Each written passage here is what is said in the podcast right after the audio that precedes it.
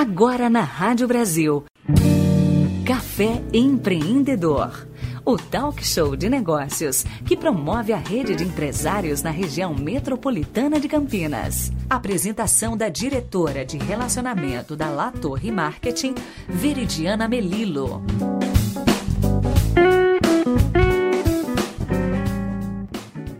Bom dia e sejam bem-vindos a mais um Café Empreendedor. Dando continuidade às pautas do café, hoje trago uma história inspiradora. Vocês já pararam para pensar que às vezes perder o emprego ou mesmo em meio a essa crise que nós estamos, uma reviravolta pode fazer você encontrar o seu grande propósito ou a grande satisfação em uma profissão? Pois é, hoje tenho o prazer de receber aqui no café minha colega de profissão, relações públicas e publicitária, que passou por uma reviravolta e descobriu o seu verdadeiro talento fora da sua área de atuação. Converso hoje com Mari Noronha. Mari, seja bem-vinda ao Café Empreendedor. Bom dia, Veri, obrigada. É muito interessante quando a gente escuta outra pessoa falando da gente, né, da nossa história. E eu adorei o convite, tô super feliz de participar e se eu puder, encorajar outras pessoas também para buscarem outras alternativas, se encontrarem, serem felizes e construir uma história muito gostosa, que eu acho que a fase que eu tô vivendo é uma fase muito gostosa, profissional mesmo. Com certeza, Mari. A inspiração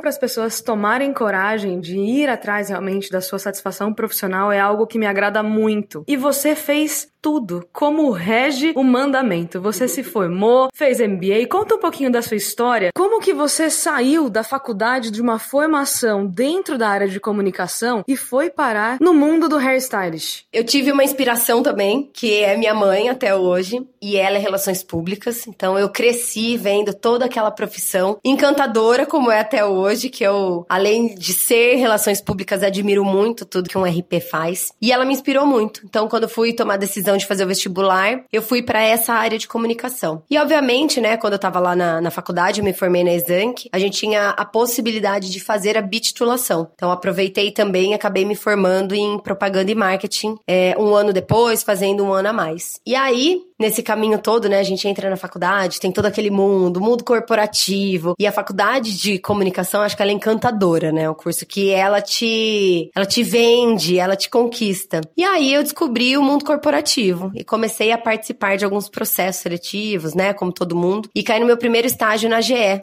que tinha uma unidade que era a Gevisa aqui em Campinas, e me apaixonei. E comecei a, a deslanchar a minha carreira, né, nesse mundo de multinacionais. E amei. Era muito feliz, era aquilo que eu queria. É, passei por algumas empresas muito bacanas, fiz estágio em marketing corporativo na Bosch. Depois eu fiquei um tempo na Nielsen em São Paulo, que é uma multinacional de pesquisa também na área de inteligência de mercado, que foram experiências assim sensacionais que tô contando isso porque tudo isso hoje faz o resultado dessa mudança doida que eu fiz, mas tudo complementa. E aí me formei, né, na faculdade, tudo mais, trabalhei em outras empresas depois, fiz a pós-graduação em neuromarketing, fiz o MBA também em tendências e inovação. E aí um ano, um ano, a gente estava em 2016, um mês antes do meu casamento, eu trabalhava numa empresa, um grupo de educação aqui de Campinas, e eu fui mandada embora. E foi um mês ótimo, né? Porque eu tava com todos os preparativos do casamento, então foi maravilhoso. Mas depois veio aquele pânico que eu fiquei é, numa vida nova, seis meses em casa. Então eu vi o Gu, né, meu marido levantar e trabalhar, e, e eu levantava, e eu não tinha nada para fazer e eu não sabia o que fazer. E eu fiquei super deprê, foi a fase mais difícil da minha vida até hoje, porque eu trabalho desde os meus 14 anos, adoro trabalhar, acho que o trabalho tem uma importância na, na nossa vida, é, mesmo que seja para aguentar um chefe chato, às vezes, e um problema enorme. O quanto isso é bom a gente levantar, tomar um banho e saber que a gente precisa enfrentar esses desafios durante o dia, sem trabalho, eu pessoalmente tenho essa opinião que a gente fica assim, muito mal em casa. Quando eu voltei a trabalhar, seis meses depois, depois, na minha área ainda de marketing, eu voltei a trabalhar no marketing da Companhia Atlética, que é uma empresa brasileira aqui, e o marketing corporativo do Brasil fica aqui em Campinas. E eu falei, eu vou fazer um coaching porque quando a gente tem dor de barriga, a gente vai ao médico. Se eu tô com esse problema, eu não queria olhar para mim e falar, trabalhar em empresas é muito viável, é, a possibilidade é muito grande de eu ficar de novo desempregada. E eu não quero ficar desempregada e ficar me sentindo do jeito que eu fiquei, que a sensação era que eu coloquei um capuz preto e eu não conseguia enxergar mais nada, eu não conseguia ver nenhuma possibilidade. E um exemplo prático do que aconteceu comigo é que eu adoro ler. E nesse período eu não consegui ler nenhum livro. E eu tinha todo o tempo para eu poder ler, para fazer qualquer coisa que eu quisesse. Eu não conseguia. Então foi um, período que eu procurei olhar para ele, entender o aprendizado para que isso não se repetisse na minha vida.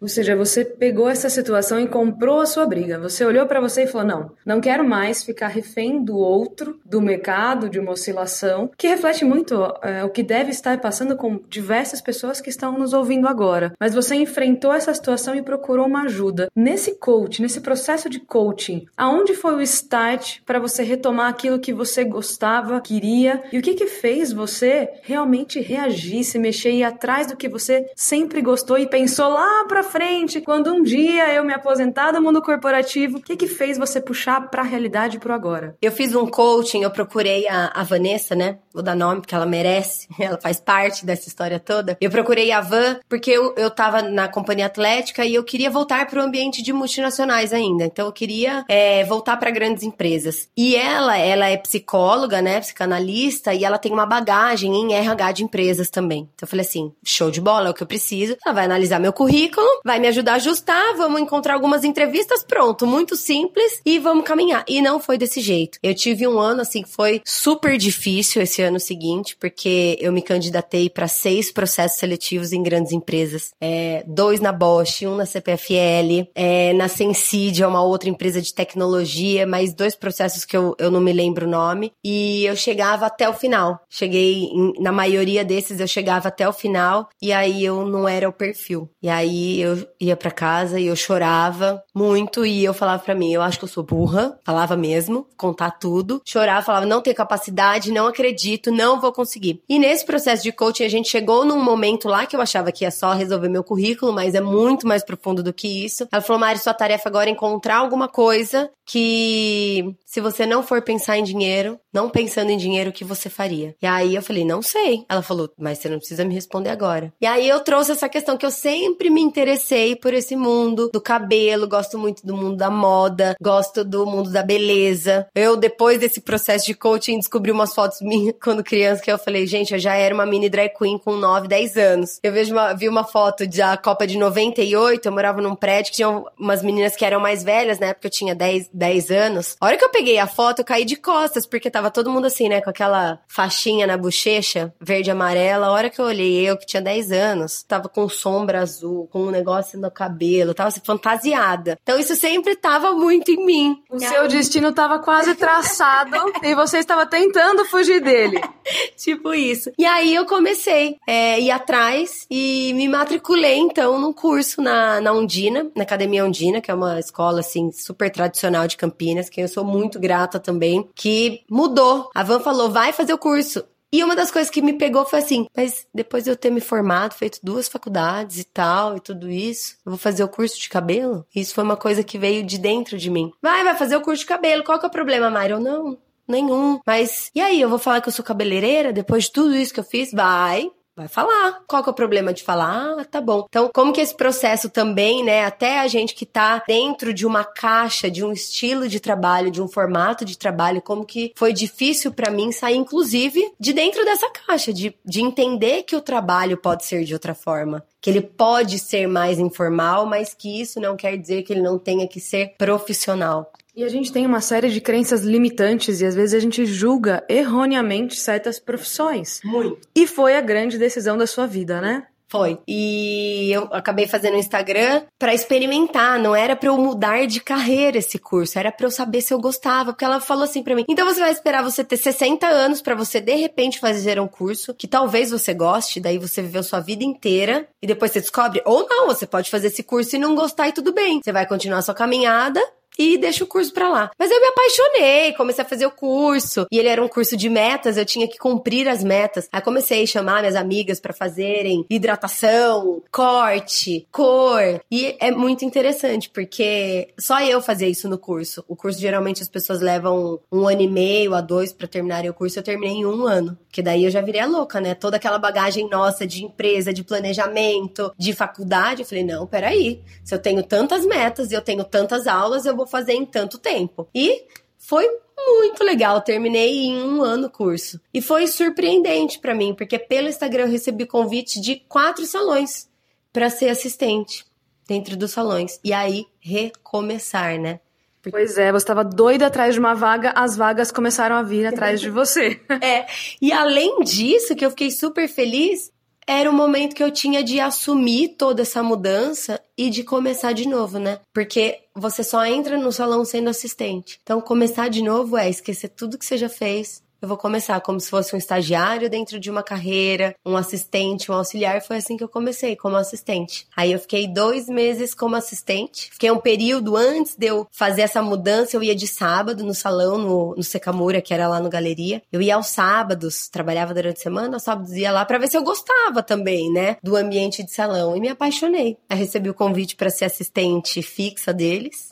E depois recebi o convite para assumir uma cadeira como profissional no outro salão aqui em Campinas. Que bacana! E depois disso você resolveu sair, desbravar o mundo real do empreendedorismo e abrir o seu salão, que hoje completa seis meses e mesmo em meio a uma pandemia você tá tranquila, porque as rédeas do seu trabalho, a construção que você fez, trazendo todas as suas áreas do conhecimento para dentro dessa nova profissão, te posicionaram de uma forma muito assertiva, muito estratégica e eu que acompanho o seu trabalho de perto agora, com muita satisfação e muito prazer, consigo ver a diferença que você, por ter toda a sua bagagem, todo o seu know-how, você traz para sua realidade. E aí, essa mudança valeu a pena? Muito! Valeu muito a pena. Não foi fácil e eu gosto de falar dessa parte que eu participei de processos e não passei e fiquei mal e fiquei desempregado um tempo e foi difícil, porque eu acho que isso faz parte. Eu acho que muita gente talvez esteja passando por isso agora, né? Com certeza. Por isso mesmo eu queria tanto trazer a sua história, porque é uma reviravolta de muito sucesso, mas o caminho com certeza é muito desafiador. Você pediu ajuda, você teve apoio, você teve coragem e